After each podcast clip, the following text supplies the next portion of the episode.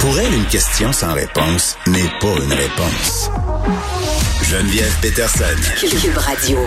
Vincent Dessureau est là, il check la bourse, ça descend. Mais voyais, ça écoute, le Dow Jones perd 1000 points. Hier, on avait, Oui. c'était, c'était la frénésie, ça a monté, mais ça n'a pas duré. euh, Moi, j'ai un bon truc, je regarde pas ça parce que je panique bien trop. Surtout Ah que, ben, en fait, ben, moi, je me dis tout le temps, tu sais, l'argent que j'investis dans mes rêves, c'est pour tellement plus tard. Donc, ça. C'est une très belle philosophie. Non, mais c'est vrai Oui. parce que ça a le temps de monter, descendre, monter, descendre. Fait que là, c'est tout le temps en train de checker ça, tu te manges le front avec les dents d'en bas, tu Oui. capotes. Puis c'est comme une drogue, hein, de checker les indices boursiers.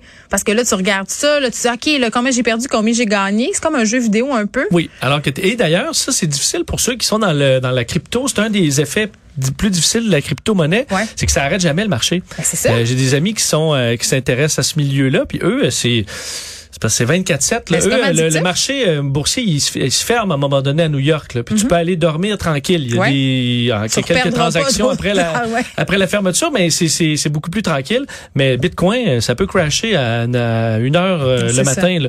Alors c'est compliqué. Moi, je sais. Mais c'est le déni, moi, ma stratégie pour l'instant. Je regarde rien. Je regarde pas ça. Tu fais bien, tu fais bien. Tu sais, puis mais si j'étais en train de vouloir décaisser des REER, je serais pas contente. Là. Oui. Moi, je pense à- aux gens qui ont atteint cet âge-là ou encore qui veulent décaisser pour d'autres raisons.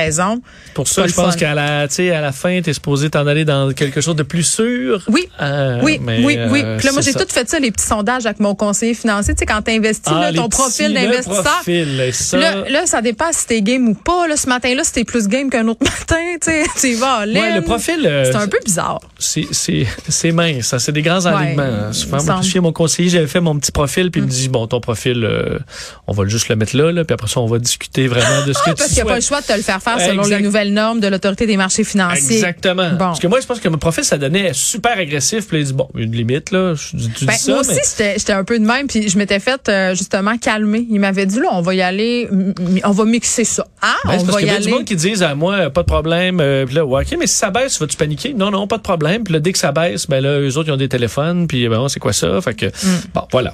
C'est pas facile d'être un conseiller financier quand la bourse plante. Euh, non. Ben, veux-tu qu'on parle des NFT, parlant de vas? Ben oui, tu t'en vas à ton chalet, puis tu te caches. Vas-y. Alors, on peut commencer par ça parce Ben. que euh, là, les NFT, on s'en est déjà parlé. Euh, c'est bon pour prendre un peu là, c'est une preuve cryptée que tu possèdes un objet virtuel numérique. Alors, si je te fais un dessin sur euh, mon ordinateur, je te le vends en NFT. C'est pas, c'est pas des œuvres d'art du métavers, là. On n'est pas pantoute là-dedans, là. non, ça peut être n'importe quoi. Ça peut être une image euh, euh, d'un, mettons, un- une prise d'écran d'un film là, qui pourrait te vendre, ben, mettons, le Titanic là, dans Camp Rose et, Ouais. et l'autre, là. Oui, euh, Jack. Et Jack Se font aller sur le bout les, du les bateau. bras en croix. Ben euh, on pourrait les propriétaires de cette bande là pourraient dire ben je vends ça, puis t'en es propriétaire de cette image là, puis elle est à toi. Là tu dis ben ouais, mais je peux copier ça, je peux même faire un screenshot si je veux. Oui, mais il est pas vraiment à toi. Et là il y a eu une frénésie là-dessus, entre autres les petits euh, les petits singes là, euh, les espèces de dessins de singes qui se oui. sont vendus euh, en fou là, c'est les Board Ape Yacht Club. Euh, donc c'est près de 10 000 dessins de petits singes euh, et ça, euh, là, vous allez me dire que pourquoi ça vaut quelque chose ça. Je suis d'accord avec vous. Il y a plein de questionnements Non, mais sur ce les que ça valeurs vaut. des choses, c'est les valeurs qu'on veut donner aux choses. C'est ça. Comme une carte veux de dire. hockey, tu Ben dis oui. bon, qu'est-ce que ça vaut une carte de hockey C'est un bout de carton. Ouais, ben, ça vaut en- ce qu'on veut payer. C'est ça. Alors, c'est un peu de le, le- le- ça dans le monde du F- NFT, mais Ouais. là, euh, Geneviève, c'est la débandade. Oups. Le Wall Street Journal cette, cette semaine, parce que il y a pas d'indice NFT. Alors, c'est dur de voir s'il y a un crash ou pas. faut vraiment aller revoir les transactions. Et c'est en chute, là, le nombre de transactions NFT euh, du euh, pour la première semaine, en fait, dans- de, de, de mai. On parle d'une baisse là, par rapport au pic il y a quelques mois, l'automne, 92% euh, de transactions en moins. On explique ça comment? Ben parce qu'il semble y avoir une balloune qui se Ah, dégonfle. on est moins intéressé. Beaucoup. Euh, on sait que ça part- il y a beaucoup des grands symboles. Au début, on vendait des NFT, des prix de fou, des œuvres d'art pour des millions. Il y a le gars là, et un des meilleurs exemples, c'est celui qui a acheté le premier tweet de l'histoire de Twitter, de Jack Dorsey, donc il ouvrait son son, son réseau social. Quelqu'un a payé 2,9 millions pour ça. Il disait je vais le revendre 60, c'est le meilleur investissement. Il l'a mis en vente. Il était pas capable d'avoir 12 000 pour. Il a payé 2,9 millions. Alors, tu sais, cet exemple-là de dire, OK, Il mais- était comme Pierre, euh, Pierre Fitzgibbon pogné avec ses actions. Ouais, ben là, il l'a il retiré de la vente en disant, c'est des soubresauts. Ben là, tu parles On pas d'un soubresaut rien qu'à peu près. Elle a passé 3 millions à 12 000. C'est un petit écart. Euh, mais ce genre d'événement-là, ça a saisi un peu la personne qui dit, OK, moi, je pensais embarquer dans train to heaven, là, puis que ça allait être la folie. Puis finalement, on se rend compte qu'on peut avoir des pertes illimitées Ben oui, avec ça, ce qu'on n'a pas nécessairement avec le marché boursier. Et là, il semble que tout ça ben, est en train, euh, qu'il y a du sable dans l'engrenage. Là où il y en a un peu moins, c'est qu'on est en train, les mêmes qui ont fait la collection de photos de singes, là. euh, Yuga Labs, ils Oui. lancent aussi un espèce de projet dans le métavers où tu peux acheter des terrains dans leur Moi, monde virtuel dans le métavers. Vincent, des gens qui achètent des, des sacs à main dans le métavers, Louis Vuitton, Chanel, tout ça, paye ça Oui. 10 000 piastres, là. Tu peux aussi avoir ton, fait, ton personnage va être comme un NFT à toi. Puis il y en a des plus rares, plus chers. Alors, c'est une espèce de marché là-dessus. Les gens se sont quand même garochés, euh, semble-t-il, pour ce projet-là. Mais pour les autres, c'est chambranlant. Est-ce que ça va reprendre? Euh, ça reste à voir. Mais ce qu'on remarque, c'est que le marché boursier baisse. Mais le marché des cryptos a baissé davantage. Le Bitcoin, par rapport à son pic, l'a perdu Oui, presque la moitié. calmes, là. là, les, les ayatollahs de la crypto-monnaie en ce moment. D'ailleurs, aujourd'hui, la bourse perd 3% ce qui est majeur, mais le Bitcoin perd 6% Alors, c'est pas une valeur refuge en temps de crise. Et les NFT, ben, visiblement, ont perdu plus 4 80, 90% de leur valeur. Et là, ben, le comble de malheur, Geneviève, c'est que Elon Musk rit d'eux autres, les amateurs de NFT cette semaine. Et là, ça, euh, quand Elon Musk rit de toi, c'est pas drôle, là. surtout quand tu penses que c'est un de tes buddies, là, Oui. parce que lui, euh, il est dans le crypto, là, et tout ça, tu dis, lui, il aime ça, là, euh, mettre le trouble dans le, le marché régulier. Ben là, il a ri d'eux.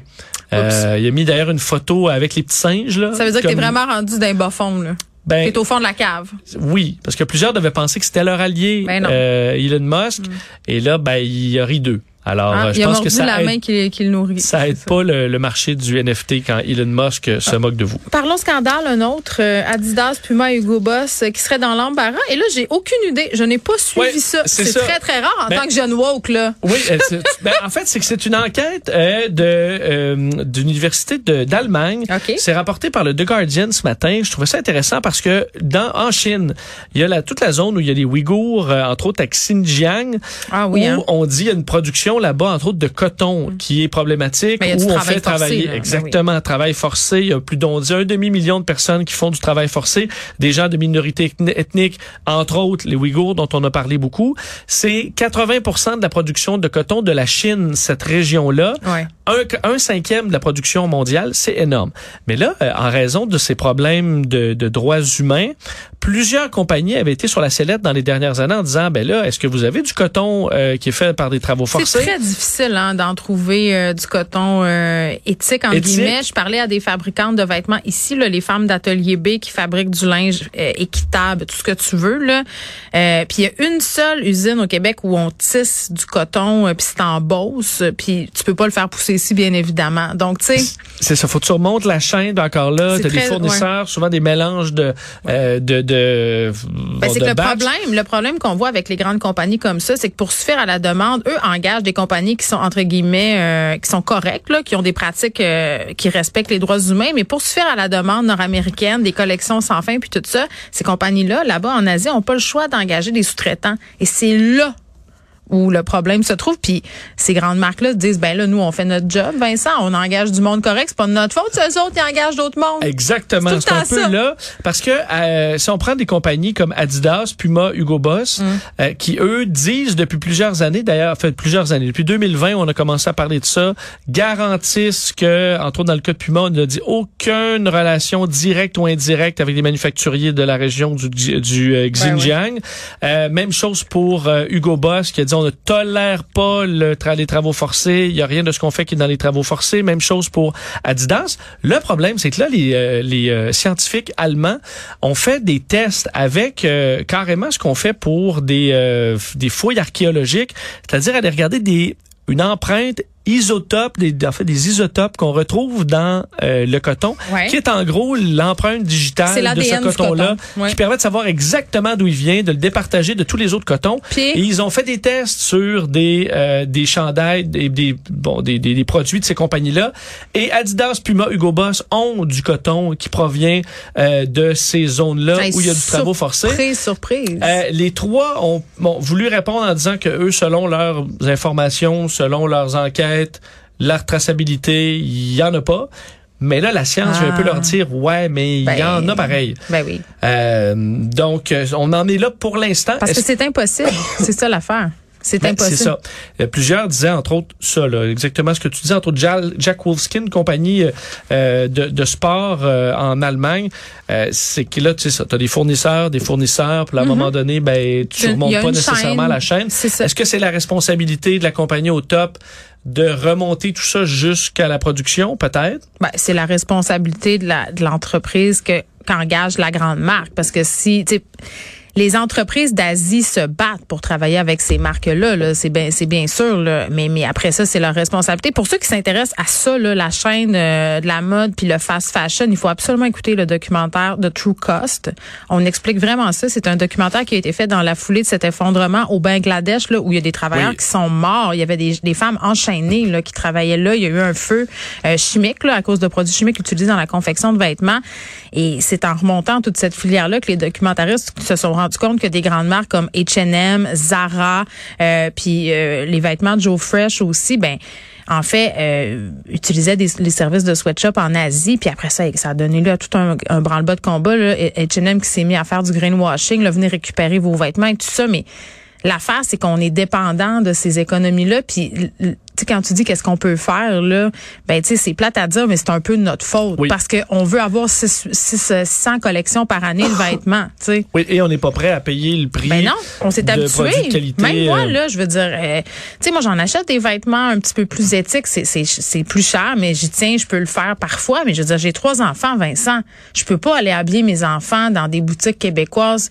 Ça a aucun bon sens. Fait que oui, on va dans les friperies, Oui. mais c'est sûr qu'on y va au H&M, c'est sûr qu'on y va au Zara, puis tu dis, ben, on va essayer de leur porter, on va essayer Ben, de la mode n'est pas, je m'achète acheter. je m'achète un chandail de qualité que je vais porter pendant 10 ans. C'est vraiment, Ben non, je m'en ai acheté de toute 10, façon, un par année pendant 10 ans. Vincent, comment j'achèterais comment j'achèterais à mon fils un chandail fait au Québec qui coûte 75 pièces il y a 7 ans, il va oui, le porter Ben, un mais an. tu vas aller à la friperie.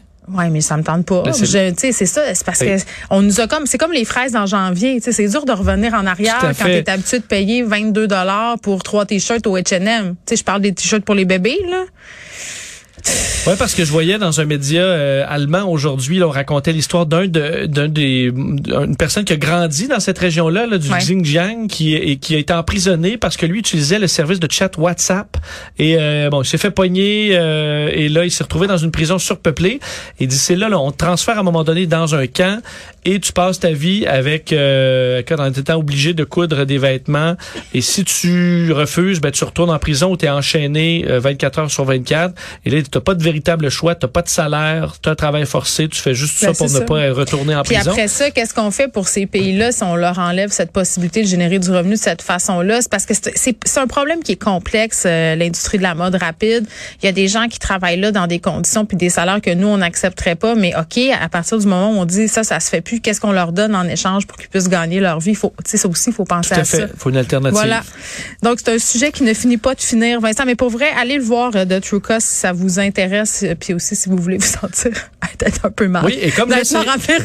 Oui, mais avec l'inflation, on disait que la première chose où on coupe, c'est euh, les vêtements. Mais tu sais qu'il va y avoir une augmentation du prix des vêtements. Là, on dit jusqu'à 33% cet automne. Et quand tu magasines euh, dans certaines boutiques, ça m'arrive parfois d'aller euh, chez Ogilvy pour acheter du parfum. Ouais. C'est là que mon parfum se vend. Mais là, les vendeuses d'Ogilvy ont commencé à écrire à leurs clientes, tu sais, parce que tu rentres ton adresse courriel, Ouais. j'imagine, quand tu y vas, elles te disent, hey, euh, je sais que tu mets tel parfum. Puis ça, c'est vrai. J'ai reçu ça comme deux, trois fois récemment. tu venir telle tout de suite? dit ouais tu devrais venir l'acheter tout de suite parce qu'au mois de septembre ben cette marque là nous a annoncé que ça serait bon tant de dollars plus cher donc il y a du marketing qui se fait sur l'inflation c'est phénoménal. J'ai pas été chercher mon parfum Vincent. J'ai Bon. dit, advienne que pourra, on traversera le pont. Quand on sera à la rivière. Ah, Merci. bon, merci.